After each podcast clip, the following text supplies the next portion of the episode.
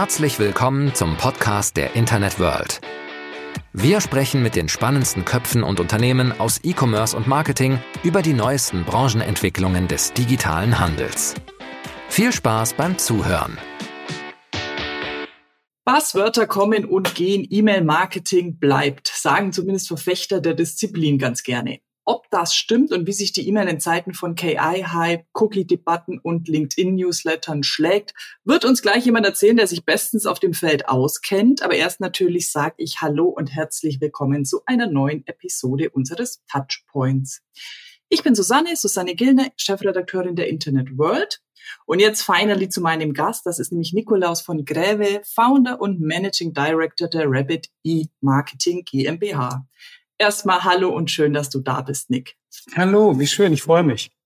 Ja, wir hatten schon einen kleinen Proof of Concept Test und haben getestet, ob unsere E-Mails gegenseitig ankommen. Das hat schon mal so semi gut funktioniert, Nick. Aber du bist seit 20 Jahren ja sehr erfolgreich mit Rabbit unterwegs, kennst die Branche wie kein anderer, möchte ich sagen. Den schlechten Wortwitz alter Hase kann man bei dir, glaube ich, im höchst positiv gemeinten Sinne gerne sagen. Wie blickst du erst mal 20 Jahre Rabbit, wie blickst du auf 20 Jahre E-Mail-Marketing zurück, Nick? Immer wieder vollkommen erstaunt, wenn ich ganz offen sein darf. Als wir das vor 19 Jahren begonnen haben, zu zweit, Uwe und ich, da war uns nicht klar, dass wir ein mittelständisches Unternehmen gründen, das jahrzehntelang existieren wird. Ich habe mir damals gedacht, naja, modernes Thema, E-Mail-Marketing, irgendwann stirbt das. Und davon ist ja auch jeder ausgegangen. Also Facebook kam und die E-Mail starb und jeder andere Kanal kam und die E-Mail starb. Und irgendwie starb sie nicht. Und ich beobachte immer wieder mit großem Interesse, wie Firmen das Wort E-Mail-Marketing rebranden, also wieder immer wieder neue Begrifflichkeiten reinmarschieren, um etwas aufzuladen, was eigentlich immer noch unheimlich aufgeladen ist. Wenn man die E-Mail betrachtet, dann hat die damals einen unheimlichen Appeal gehabt, weil es das erste Mal war, dass man sozusagen rechtlich gezwungen war, echtes Permission Marketing zu machen. Also erst Permission zu bitten, die zu bekommen. Und dann hatte man die Möglichkeit eben eine Push-Nachricht auszusenden an alle Empfangenen. Man konnte aber auch eine Push-Nachricht an Einzelne senden, also Targeting. Man konnte auch noch die Inhalte individualisieren und personalisieren. Also waren wir, wir haben im Grunde vor 20 Jahren in der Lage, schon voll individualisiertes One-to-One -One zu machen.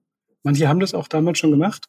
Ja, und das ist heute immer noch der Fall. Heute redet man dann über CRM und Marketing Automation und Lead Nurturing, aber am Ende des Tages ist es das Gleiche, was die E-Mail vor 20 Jahren schon konnte, immer noch kann und offen gesagt immer noch besser kann als viele andere Kanäle. Also ich bin erstaunt, aber die E-Mail ist ein wirklich, wirklich tapferes kleines Muli, das jeden Berg raufgeht. Schönes Bild, schöne Liebeserklärung an die E-Mail. Du hast jetzt selber schon ganz viel Dinge, Begriffe angesprochen und wir hatten es ja im Vorgespräch, es existiert im Moment ein ziemliches Begriffswirrwarr. Ähm, CRM, Marketing Automation, natürlich E-Mail-Marketing, dann gibt's Anbieter, die Marketing-Suites bzw. CRM-Lösungen anbieten und E-Mail-Marketing als ein Bestandteil darin integrieren.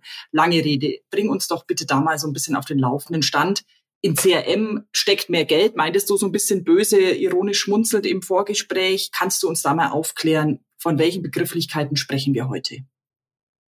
Das, was jetzt viele umtreibt, hat uns auch umgetrieben. Aber wie wir halt so sind, uns hat es vor, hm, sagen wir mal, vor acht, neun Jahren umgetrieben. Vor acht, neun Jahren haben wir festgestellt, das Wort E-Mail-Marketing ist manchmal gar nicht so leicht zu nutzen, beziehungsweise wenn man es nutzt, wird es fehlverstanden. Wenn ich vor 2015 gesagt habe, wir sind eine Agentur für E-Mail-Marketing, dann haben, kam so dieses, ja, ja, also Newsletter können wir auch selbst. Und sag ich, naja, klar könnt ihr Newsletter selbst, aber wenn ich E-Mail-Marketing sage, dann ist mein Verständnis datengestützte Content-Automatisierung. Und datengestützt heißt nicht nur CRM-datengestützt, also ich weiß, wer wann was bekommen soll, sondern datengestützt bedeutet auch, dass wir strukturierte Daten im Bereich Text und Bild haben.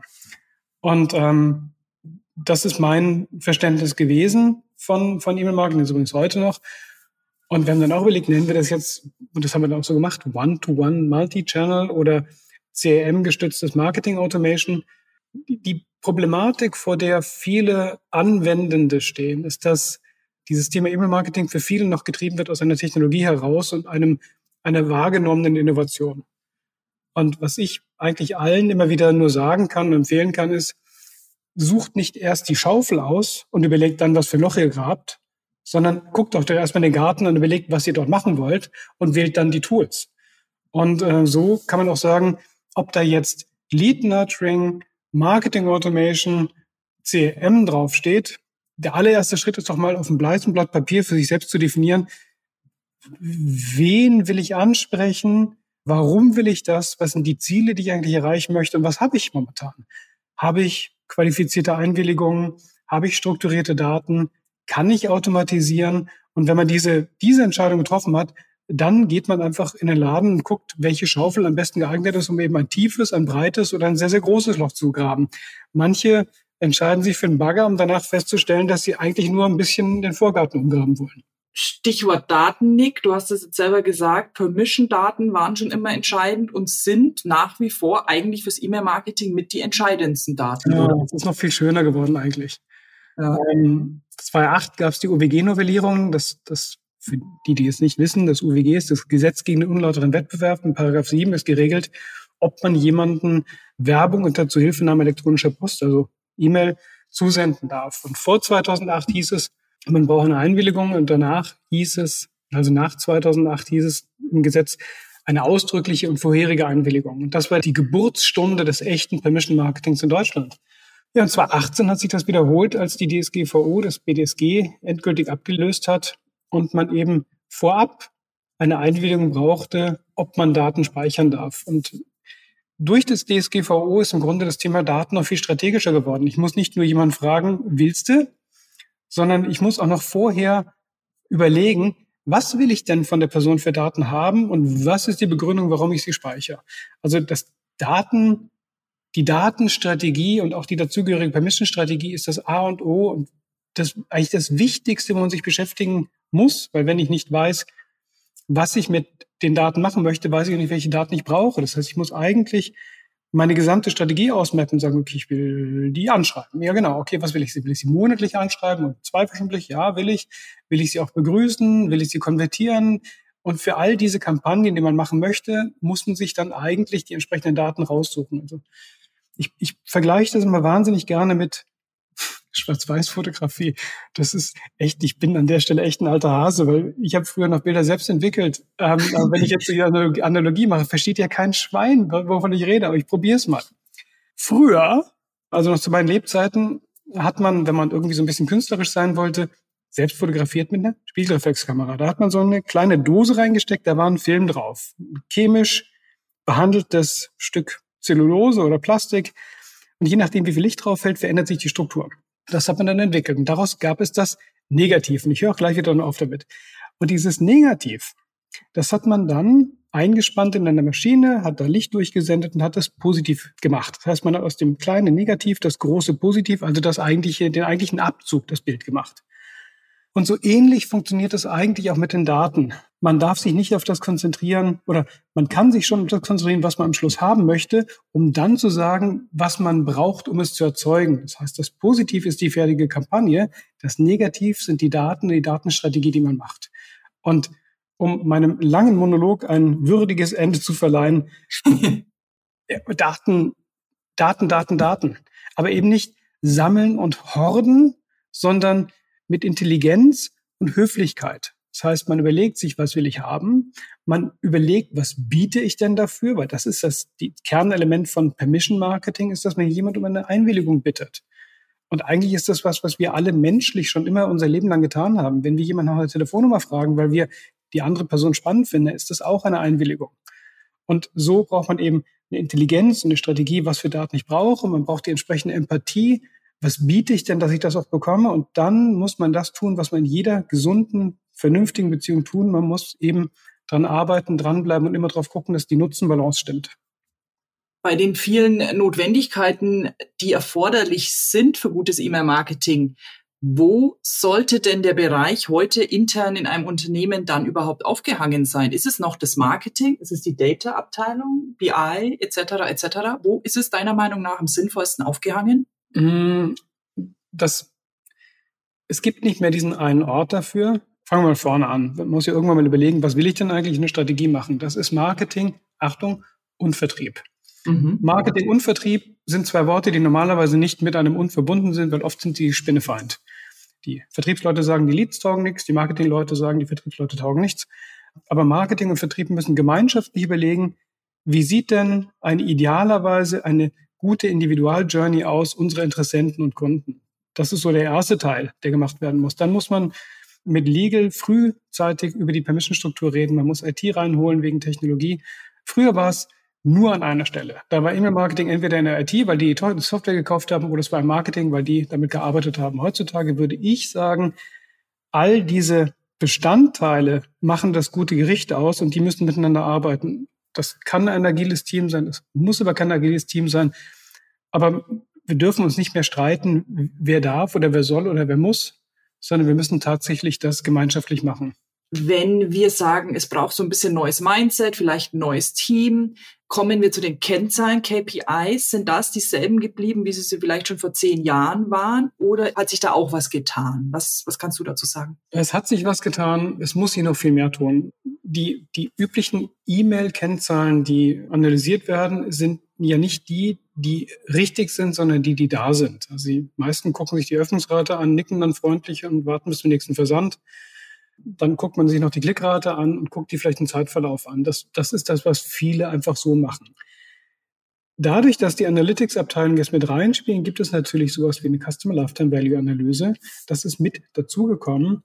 Was mir an manchen Stellen tatsächlich fehlt, ist ein ganzheitlicher Blick auf das Ziel, das der Kunde hat. Also eben tatsächlich zu sagen, was ist denn, was ist denn das, was wir als Unternehmen von dieser Kundenbeziehung erwarten und dann eben auch zu gucken, wie kann ich das messen, weil nur die Öffnung sagt mir nicht genug, nur der Klick sagt mir nicht genug.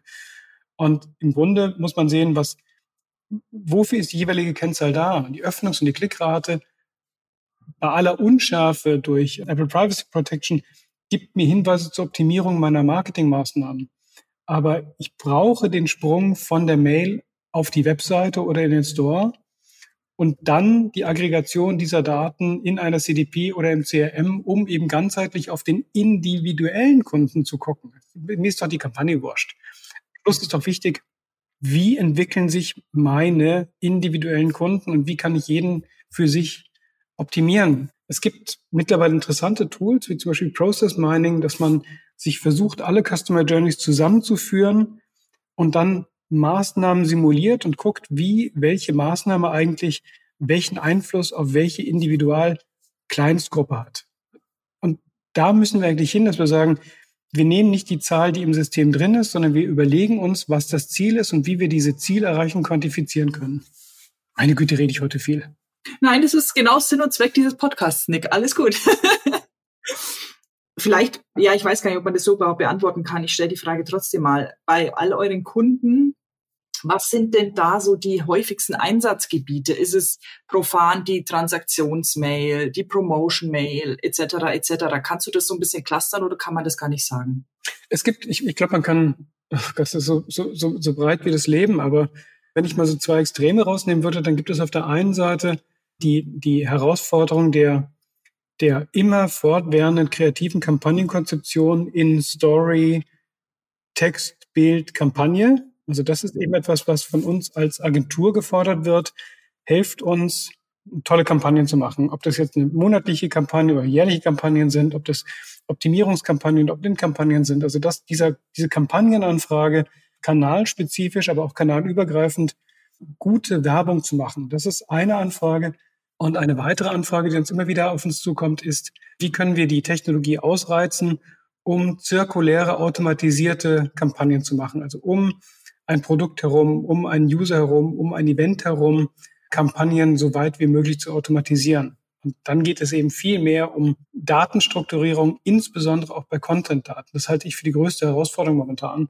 Alle wollen automatisiert kommunizieren und die wenigsten gucken eigentlich in ihrem Content-Bereich, inwieweit die Daten denn eigentlich automatisier verwertbar sind. KI dreht da gerade ganz viel, weil das wird jetzt glaube ich, die nächste größte Iteration sein, dass man eben nicht mehr definieren muss, wie soll eine Kampagne abfolgen. Also erst passiert das, dann passiert das, dann passiert das. Und wenn das und das geklickt wird, dann passiert noch das. Das ist viel zu holzschnittsartig, wie wir das als Menschen machen können. KI kann da sehr viel feingranularer solche Entscheidungen treffen. Wenn man alle Daten betrachtet, dann empfiehlt es sich für Menschen, die so ähnlich sind wie diese, eine dreistufige Kampagne zu machen mit vier Iterationen oder Abbiegungen, wenn irgendwelche Dinge passieren. plus, ich habe die große Hoffnung, dass KI uns dieses Problem des Content-Aufbewahrens und Strukturierens abnimmt, indem Content in Echtzeit generiert wird. Da, das hängt nur an, an, an, an einem ganz, ganz, ganz, ganz wesentlichen Punkt. Und das ist nicht mal die Technologie, diese Daten zu generieren und die Technologie, diese Daten zu automatisieren, sondern die unglaubliche Trägheit der menschlichen Veränderung. Und ähm, wenn ich etwas gelernt habe in den letzten 15 Jahren, ist es, dass jede Form von Automatisierung immer eine Veränderung in Qualitäts- und Freigabeprozessen erfordert. Wenn ich den Newsletter verschicke, dann schicke ich den Newsletter an die Entscheider oder Entscheidungspersonen. Mhm. Wenn ich aber an 2,4 Millionen Personen um die 340.000 verschiedene Inhalte verschicke zu unterschiedlichen Zeitpunkten, dann ist die Idee einer Freigabe eben an der Stelle so nicht mehr möglich. Ich sage, oh, wie sieht denn die E-Mail aus? Hm, welche? Und an wen?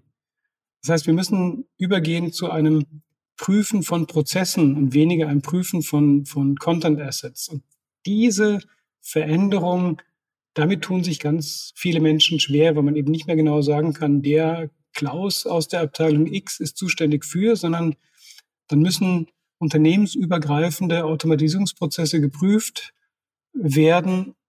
Und dann muss man eben auch der Technologie, die dann arbeitet, vertrauen. Man kann eben nicht alles sich CC schicken und gucken, ob es stimmt. Also nicht bei Millionen von, von Empfangenden.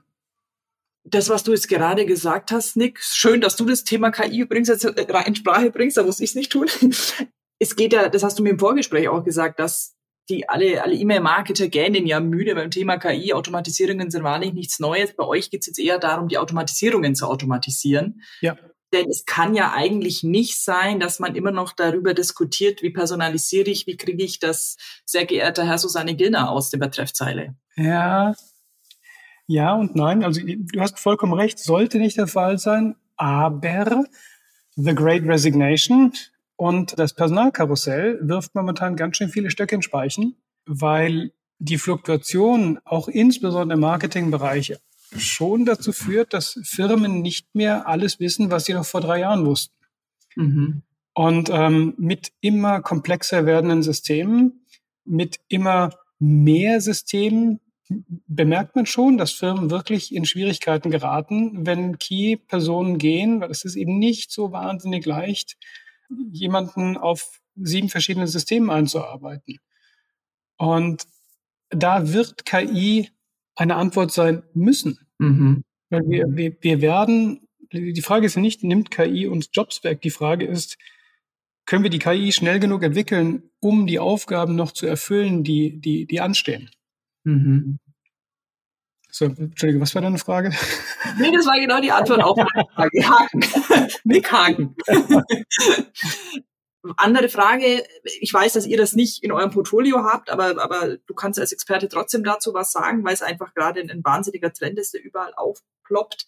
WhatsApp, LinkedIn und Co. Wie sind solche Social Newsletter als Ergänzung, glaube ich, nicht Ersatz zum herkömmlichen E-Mail-Marketing zu betrachten? Naja, ich, ich, ich persönlich finde das ja, ich lache mich ja persönlich tot, wenn ich auf Ex-Twitter, jetzt X, mitkriege, wie jeder Journalist seinen eigenen Newsletter startet. Also das, die, die Social-Media-Plattformen haben ja im Grunde einen neuen Run auf Newsletter gemacht, weil ganz viele Menschen verstehen, spätestens seit der Twitter-Übernahme, ja, was mache ich denn als Journalist, wenn ich drei Millionen Follower habe auf Twitter, aber die Plattform verschwindet oder die Leute von der Plattform gehen, dann verliere ich plötzlich den Kontakt. Und dieses Prinzip Owned Media, das ist mein Kontakt. Ich habe eine Permission, ich habe eine Beziehung. Ich muss nicht dafür bezahlen, wenn ich mit dieser Person Kontakt aufnehmen möchte. Und ich muss auch nicht warten und hoffen, dass die Person die Plattform betritt. Ist nach wie vor unglaublich stark. Deswegen mhm. ähm, ist für mich eines der großen Alleinstellungsmerkmale der E-Mail ist, dass man eine eins zu eins Beziehung aufbaut, basierend auf Vertrauen und einer expliziten Permission. Das hat sonst praktisch keinen Kanal. Das heißt nicht, dass man ähm, nicht genauso einen LinkedIn-Newsletter machen sollte, der dadurch noch weiter Verbreitungsmöglichkeiten hat und WhatsApp-Newsletter haben. Das ist der Newsletter ist für mich eine, eine, eine, eine sehr, sehr schöne Form des E-Mail-Marketings. Es ist eine sinnvolle, wiederkehrende Grundkommunikation. Die ist toll. Die hat aber nichts mit automatisierten, individualisierten CRM-Kampagnen zu tun. Und, und was WhatsApp und LinkedIn eben abbilden, sind sozusagen diese absolute Basisvariante des E-Mail-Marketings, nicht der Newsletter. Aber warum machen sie das? Ja, weil sie auch gemerkt haben, dass die Leute eben im Zweifel versuchen, ihre Kontakte selber zu bekommen. Mhm. Ich persönlich, wenn ich eine Firma wäre und ich hätte meine ersten 100.000 Kontakte auf irgendeiner Social-Media-Plattform, dann würde ich alles daran setzen, die zu meinen persönlichen Kontakten zu machen und mich unabhängig zu machen von der, von der jeweiligen Plattform, weil keine Ahnung, was denen noch einfällt. Mhm. Deswegen nutzen total, Content adaptieren, ohne weiteres, Reichweite dort erzeugen, absolut. Aber das ist so ähnlich, als würde man, wenn ich ein plastisches Beispiel finde, man stelle sich vor, man hätte den Kontakt zu seinem eigenen Freundeskreis nur über einen Dritten. Mhm. Also, dass man eben nicht seine Freunde selber anrufen kann, sondern muss sich immer irgendwie an jemanden wenden, der die dann für einen anruft. Das ist doch bescheuert. Ja, wenn du so erklärst, natürlich, Nick. Also ich sage jetzt nicht, dass wir vor kurzem unseren eigenen LinkedIn-Newsletter gestartet haben. Lalala, weiter. Ich mache das vielleicht auch. Es ist ja, es ist ja total naheliegend. Es ist super naheliegend, das zu machen. Es ist auch Vernünftiges zu machen. Aber man muss es ja zu Ende denken und sagen, was, worum geht's mir? Und ich will ja nicht nur Content an die Leute bringen und den und einen Branding-Effekt haben, sondern ich will die auch verdammt nochmal an mich binden. Aber das geht eben auch nur mit Qualität. Okay, das ist, auf das können wir uns einigen. Nick, äh, Frage noch, ähm, heute, wo man ja jetzt wirklich wahrscheinlich auch so, also der beste Versandzeitpunkt und so weiter, das wird ja alles automatisiert ermittelt. Und zwar individuell. Nicht? Nein, doch, doch, doch, bloß. Doch schon, um Gottes Willen. Nein, nein, nein, mal tot, weil der, was ist der beste Versandzeitpunkt? Hm, Dienstag 10 Uhr. Nein, der beste ja, genau. Versandzeitpunkt ist, wenn die Person auf der anderen Seite vom Computer erwartet, dass sie was bekommt. Okay, sehr gut. Danke für die Beantwortung meiner noch nicht gestellten Frage. ja gut, aber wunderbar. Also tatsächlich ist es so, äh, diese, diese Floskeln, es gibt zu viel E-Mails am Montag, Komma, besser am Mittwoch, Komma, das ist einfach Unsinn. Ja, das ist so ähnlich, als würde man sagen, ähm, soll man seiner Freundin am besten Rosen oder, oder, oder Tulpen schenken? Oder seinem Freund oder was auch immer. Das ist, wir, wir alle, alle Menschen sind unterschiedlich und, und das ist das Gemeine dran, wir verändern uns auch noch unterschiedlich schnell. Mhm. Also nur weil etwas heute so ist, heißt noch lange nicht, dass es bei der anderen Person so ist, heißt aber auch nicht, dass es bei der gleichen Person morgen genauso ist. Und auch da sind wir wieder beim E-Mail-Marketing und der großen Power des E-Mail-Marketing. Ich kann ja alle Interaktionen, wenn ich es darf, messen. Und ich kann mhm. im Dialog sein und fragen. Und diese Idee von One-to-One Multi-Channel, also so individuell wie möglich zum richtigen Zeitpunkt, richtige Botschaft, richtiger Kanal, lalala, das, das kann die E-Mail eben. Und deswegen braucht man gar nicht eigentlich, klar, beim Newsletter sagt man, das ist, beim Newsletter geht es nicht so sehr um den individuellen, die, die Person, die individuelle Person. Da geht es darum, dass man sagt, ich mache eine Grundtaktung an Content, um immer mal wieder präsent zu sein bei allen. Da ist es da kann man sich einen Tag aussuchen, der der kleinste gemeinsame Nenner. Da muss man noch nicht mal sagen, ich mache für jeden individuellen Empfänger einen eigenen Versandzeitpunkt. Aber wenn ich dann doch anfange und sage, okay, jetzt haben wir die Grundkommunikation, ich habe eine Permission, ich mache eine Begrüßungsstrecke. In der Begrüßungsstrecke können wir sagen, wir variieren die Inhalte je nach Interessenspektrum. Wir verändern die, die Taktung und die Frequenz je nach Intensität des Lesens und, oder Geschwindigkeit des Öffnens. Oder ich baue ein interaktives Element ein, dass man sagen kann, na, so spannend, drück hier, du kriegst die nächsten Mails auch sofort. Mhm. Und das ist aber zutiefst individuell. Und ich glaube, ich glaube, was ganz spannend ist, ich glaube ja ganz viel, aber ich glaube, dass, dass das Marketing jetzt momentan zwei starken Einflüssen ausgesetzt ist. Und der eine Einfluss ist, dass Technologie sich verändert und vorhanden ist. Also KI als, als Technologiespektrum ist jetzt sichtbar. Und das setzt schon mal einen gewissen Druck auf die digitalen Marketeers, das zu nutzen. Das viel brutalere, das haben wir nicht, das haben wir schon immer gehabt, dass Technologie sich verändert. Das brutale, was sie jetzt gerade einsetzen, was noch gar nicht so richtig angekommen bei allen ist, ist, dass es noch nie einen Zeitpunkt des im digitalen Marketing gab, an dem eine, eine, eine Technologieinnovation so public war wie jetzt.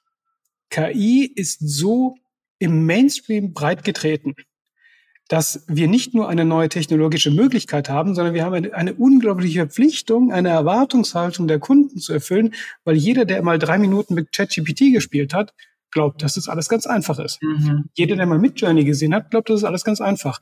Und daraus entsteht ein Erwartungsmoment an die Marketeers, nicht nur das technologisch zu beherrschen, sondern auch von den, von den Empfängern kommt eine unausgesprochene Erwartungshaltung. Leute, wir haben gesehen, das ist da. Mhm. Warum müsst ihr das denn?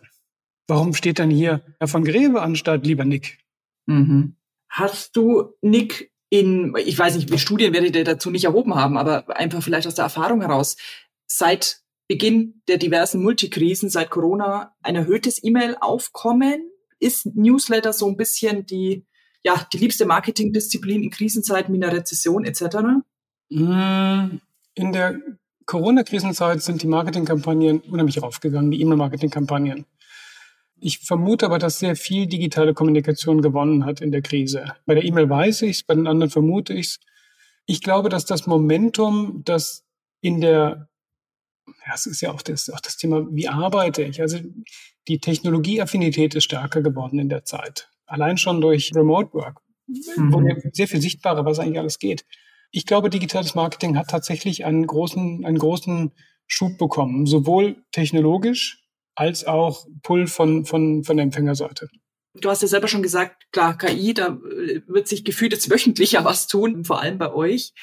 Was sind denn so ein bisschen noch Entwicklungen, wo du sagst, da müssen sich alle, die intern oder mit, mit Dienstleistern zusammenarbeiten in Sachen CRM, in Sachen Marketing Automation, in Sachen E-Mail-Marketing gefasst machen? Kann man da so ein bisschen eine Trendschau wagen oder ist das, ist das gar nicht möglich heutzutage? Mm, es gibt natürlich Thema, was gibt es momentan wieder an modernen Softwaresystemen, was kommt aus den USA, was darf ich durch die ähm, diversen Vereinbarkeiten mit den USA wieder an Technologie nutzen.